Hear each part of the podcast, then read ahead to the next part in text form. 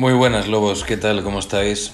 Hoy vamos a hacer algo un poco diferente y es que voy a responder a vuestras preguntas, pero en vez de hacerlo por Instagram lo voy a hacer por aquí. Es más interesante, es más completo y seguro que os hace muy ameno. Así que vamos allá. Vamos allá con la primera pregunta que dice, ¿crees que sin contar macros se puede tener un buen físico? Pues creo que se puede tener un buen físico en el sentido más amplio de la palabra, un físico relativamente bonito y estético. Hablando de un muy buen físico, un físico grande, eh, a no ser que seas una bestia de la genética, no, no es posible. ¿Vale? Sobre todo, todos tenemos que seguir un proceso de aprendizaje en el cual tenemos que ser organizados, más esquemáticos, tenemos que aprender a contar los macros, a saber nuestros requerimientos proteicos, si nos van bien los hidratos más altos o más bajos, si nos van bien las grasas más altas o más bajas, y eso no lo puedes hacer por estimación, eso no lo puedes dejar al azar. Así que mi recomendación es que hagamos las cosas, como siempre digo, paso a paso y de forma organizada.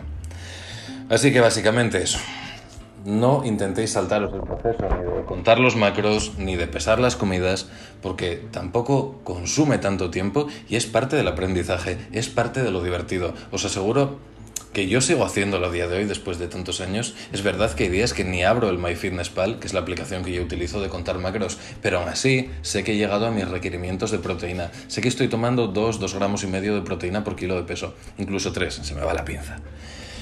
Sé que mis hidratos están entre los 200-300 gramos. Eso lo hace la práctica al final, que tu cabeza controle las cantidades. Sé que mis grasas están por debajo de 100 y sé que es lo que a mí me viene bien. Pero ¿cómo voy a saber yo si quiero hacer un volumen si en vez de comerme 2.800 calorías me estoy comiendo 3.300 si no peso la comida y no calculo esos macros?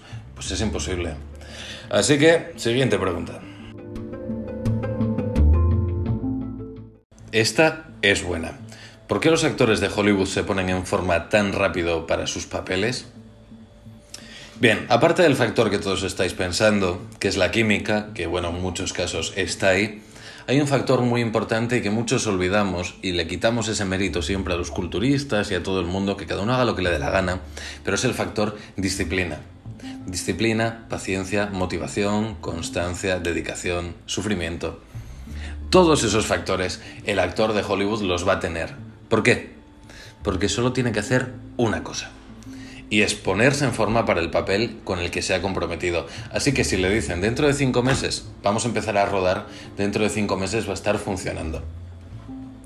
Si ya estamos hablando de actores de élite, ¿vale? Como puede ser Hugh Jackman, como puede ser eh, Chris Hemsworth, como puede ser Jason Statham. Aparte de que ya tienen una vida sana de por sí, porque se cuidan, eh, están sometidos al control de un entrenador personal, de un dietista, del nutricionista, de un montón de cosas. Hay un equipo de personas que va a estar detrás de ellos asegurándose de que nada falle. Y en este aspecto tengo que decir a mi favor, lógicamente siendo entrenador, que es importante que tengáis a alguien que os motive, que os presione un poquito, que os controle. En serio, no os imagináis la diferencia que es entrenar la rutina porque la has encontrado en internet, hacer la dieta que tú crees que te va bien y entrenar como tú crees que te... No, no, tú la mayoría de las veces no eres lo suficientemente objetivo, ni tienes la suficiente constancia o motivación. ¿Qué pasa? Que cuando tienes a alguien como yo que está detrás tuyo y te pregunta, oye, ¿hiciste esto? Oye, ¿has hecho esto? Oye, ¿cómo lo llevas? A ver, envíame las fotos. Al final, esa presión hace que funciones. En el caso de los actores, lo mismo. Pero en este caso estamos hablando de gente muy disciplinada. ¿Por qué? Porque está haciendo lo que le gusta, porque está haciendo lo único que tiene que hacer, que es ponerse en forma para hacer su trabajo de ensueño. Así que sí, lo consiguen en unos meses debido a programas que los he visto, ¿vale? He leído muchísimos, he leído muchos artículos sobre entrenadores de famosos. Seguía mucho a Hugh Jackman antiguamente y veía a su entrenador porque, porque me motivaba mucho y no os imagináis la caña que les dan. O sea, mm, siguen entrenos muy duros. Pero muchas veces, y esto es importante, no es todo lo que os creéis. Aparte de actores como Dwayne Johnson, que es verdad que es enorme, vemos actores como Zac Efron, como Hugh Jackman en alguna película y dices, hostia, qué grande está. No, no, no, no, no. Estamos hablando de que se buscan unas proporciones para el cine donde la pantalla es muy grande y donde el actor tiene que dar un look muy atlético, musculoso y grande.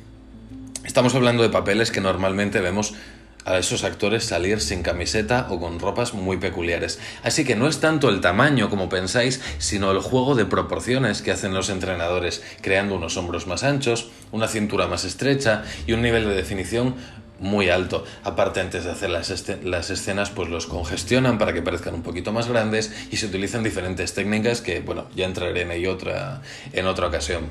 Pero bueno, os puedo asegurar que todo tiene su truco, su magia, su ciencia detrás, pero con la base de la disciplina. Así que eso es. Vamos con la siguiente, que esta es interesante. Dice, estoy en volumen pero no soy capaz de subir peso. ¿Paciencia? En primer lugar, sí, paciencia siempre en este mundo para todo. Querer hacer las cosas muy rápido, pues siempre es un problema y al final las cosas no salen bien. Entonces, no sé cuánto tiempo llevas esperando y no sé a qué ritmo está subiendo tu peso. ¿Vale? Eh, hay personas que pretenden subir 5 o 10 kilos en cantidades irrisorias de tiempo como es un mes. Entonces hay que pensar que si estás ganando medio kilo al mes, un kilo es una cantidad bastante buena si fuese de músculo. ¿Vale? Tened en cuenta que cuando ganamos más que eso, ya estamos añadiendo grasa. ¿Y de qué te sirve estar seis meses añadiendo grasa para luego estar otros seis meses quitándola y al final te quedas con un kilo ganado de masa muscular? Entonces sí, en primer lugar, paciencia. En segundo lugar, asegurarte bien de que estás con un superávit calórico. Y esto es importante porque, por ejemplo, la gente que empieza volumen en 80 kilos, cuando tú ya estás en 83, por ejemplo, necesitas el superávit para el peso de 83. Tienes que calcular de nuevo los macros, no puedes seguir con el de 80, porque entonces vas a dejar de subir peso por narices. Otros factores que influyen, pues puede ser el entrenamiento, puede ser el estrés y el descanso. Estos dos son muy importantes, ¿vale? Porque al final las hormonas catabólicas que libera el cuerpo cuando hay estrés o no se duerme bien juegan un papel muy, muy importante. Otra cosa puede ser que no estés contando las calorías y estés comiendo menos de lo que crees. Si no, la manera más fácil de hacerlo para mí es si con lo que estás comiendo no subes peso, añade más comida. Lo vas haciendo en base a cada 4 o 5 días, por ejemplo. Vale, aumenta la cantidad en una de tus comidas, añade una comida extra o añade un batido. 200, 300 calorías, no una locura. Dentro de 4 o 5 días te pesas. Si no has subido de peso, añades más comida. Y así se hace de forma progresiva y sin volverse loco. Simplemente haciendo y mirando el peso, haciendo y mirando el peso. El cuerpo necesita unos días para, para estabilizarse, así que por eso no recomiendo menos de 4 o 5. Otro factor importante, el músculo. En su mayoría es agua. Tienes que estar bebiendo suficiente agua.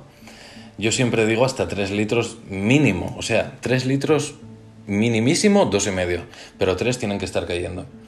Y como último consejo, y este es más profesional, a veces el cuerpo se estanca mucho, ya sea en definición en volumen, y necesitas darle un shock. No sé cuánto tiempo llevas, pero por ejemplo, para los atletas eh, ya en preparación que, o en off-season, que llevan muchos meses de volumen y llegan a un punto de estancamiento, si por ejemplo están comiendo 500 gramos de carbohidratos diarios, estoy hablando de un atleta de competición, eh, lo que se hace durante una temporada o durante unos días es quitarle radicalmente los hidratos. ¿Para qué? Para que el cuerpo vuelva a generar esa, esa resistencia y para que ese shock haga que los vuelva a absorber de otra forma y se vuelva más receptivo. Entonces, si llevas mucho tiempo, mucho en volumen, y la estrategia que te digo de aumentar poco a poco las comidas no te funciona, sí que recomiendo que durante unos días le des un shock al cuerpo, le quites los carbohidratos y después se los devuelvas. Al final el cuerpo es una máquina de adaptación y en el momento en el que se adapta a algo, la liamos. Dicho esto, siguiente pregunta. Ok, next one, vamos allá. ¿Para qué sirve o qué función tiene entrenar a altas repeticiones, 20 o 30? Gracias. Bien, una de las clásicas. Eh, voy a dar mi opinión en base a mi experiencia, en base a mis estudios, en base a lo que he vivido con mis clientes y conmigo. Eh, siempre existe este debate, ¿no? Entre si hago 3 a 6 es fuerza, 8 a 12 hipertrofia. Bueno, en su momento se hicieron esos estudios que se hicieron muy famosos y a partir de ahí salió todo el mundo agarrándose a ellos y bueno, han prevalecido hasta el día de hoy. Estoy de acuerdo con ellos hasta cierto punto. Obviamente para la hipertrofia necesitamos unos factores que dentro del rango 8-12 se cumplen, pero también considero que hay que extenderlos mucho, en ciertas repeticiones. Y es que al final el músculo no sabe contar repeticiones, tu músculo, tus bíceps no saben si has hecho 2 o 14, entienden de estímulos. Antiguamente no se contaban repeticiones, se hacían las series durante un tiempo determinado, porque el factor más importante para la hipertrofia es el tiempo bajo tensión. Entonces, por lo tanto, si yo hago más repeticiones, se sobreentiende que va a haber mayor tiempo bajo tensión. Si hago 20, voy a pasarme más tiempo haciendo el ejercicio que si hago 10. ¿Cuál es el factor que cambia aquí? Que cuando hacemos altas repeticiones, por lógica, utilizamos menos peso. Esto tiene un hándicap en el momento en el que obviamente hay menos daño muscular y hay menos tensión. Eh, al someter al músculo a menos estrés metabólico, que depende del peso que pongamos, pues no vamos a conseguir el mismo daño muscular. Entonces, ¿cuál es mejor? ¿Las repeticiones estándar, repeticiones altas? Creo que las dos tienen cabida en el entrenamiento, ¿vale? En mis entrenamientos siempre, siempre hay partes de las dos, porque al fin y al cabo el músculo entiende de eso, va a entender de estímulos, va a entender de, que le des repeticiones parciales, de que le des isométricas, de que hagas negativas lentas, al final de que lo dañes lo máximo posible para que se repare y se regenere. No tiene mayor ciencia. Si uno en vez de hacer tres series de 8 repeticiones, prefiere hacerlas a repeticiones de 20, 25 o de 30, probablemente vaya a estar bien. De hecho, hace tiempo leía un estudio en el que se sometió a sujetos durante varios meses a un análisis de masa muscular y ambos grupos, tanto los que usaban repeticiones bajas en rangos normales como los que usaban repeticiones muy altas con pesos más ligeros, conseguían la misma cantidad de músculo. Obviamente, cuando la gente piensa que hace 20 o 30 repeticiones, si te pones 2 kilos, pues no vas a conseguir nada, porque no vas a crear el suficientemente estrés ni el suficiente daño muscular. Pero si el peso es razonable, viene bien. Y de aquí os voy a contar un poco mi anécdota y mi experimentación.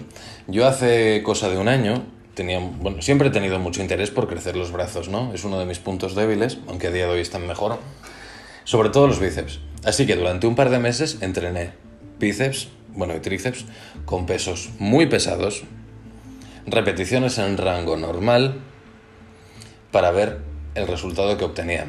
Como podéis imaginar, los movimientos eran más explosivos, nada de negativas lentas, hacía lo que podía porque aquello pesaba mucho. Conexión mente-músculo, cero. ¿Sentía el músculo? No. ¿Se congestionaba? Lo justo. ¿Dolía? Sí, mucho. Por lo tanto, crecimiento, nulo. Hice el experimento opuesto durante otro par de meses, que fue pesos más ligeros, repeticiones más altas, negativas más lentas, buscando el estímulo, que es lo que os digo siempre, buscad el estímulo. ¿Cuál fue el resultado? Conexión mente-músculo brutal, congestión increíble todo el tiempo, unos pumps en el gimnasio que daban gusto y crecimiento, porque al final los brazos a mayor congestión, más crecimiento. Entonces, beneficios, en este caso para mí, ¿vale?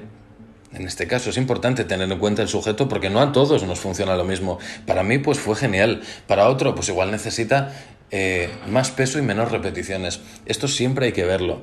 Pero bueno, las dos tienen cabida, igual que, y esto lo defiendo para todos, las piernas crecen a altas repeticiones con buenos pesos, ¿vale? No con pesos de risa, pero os aseguro que no os van a crecer las piernas haciendo prensa con 400 kilos, 5 repeticiones con un recorrido de mierda, no.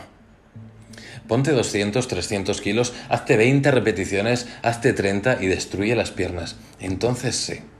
Es un grupo muscular que necesita repeticiones más altas. ¿Por qué? Porque las piernas te llevan a todas partes.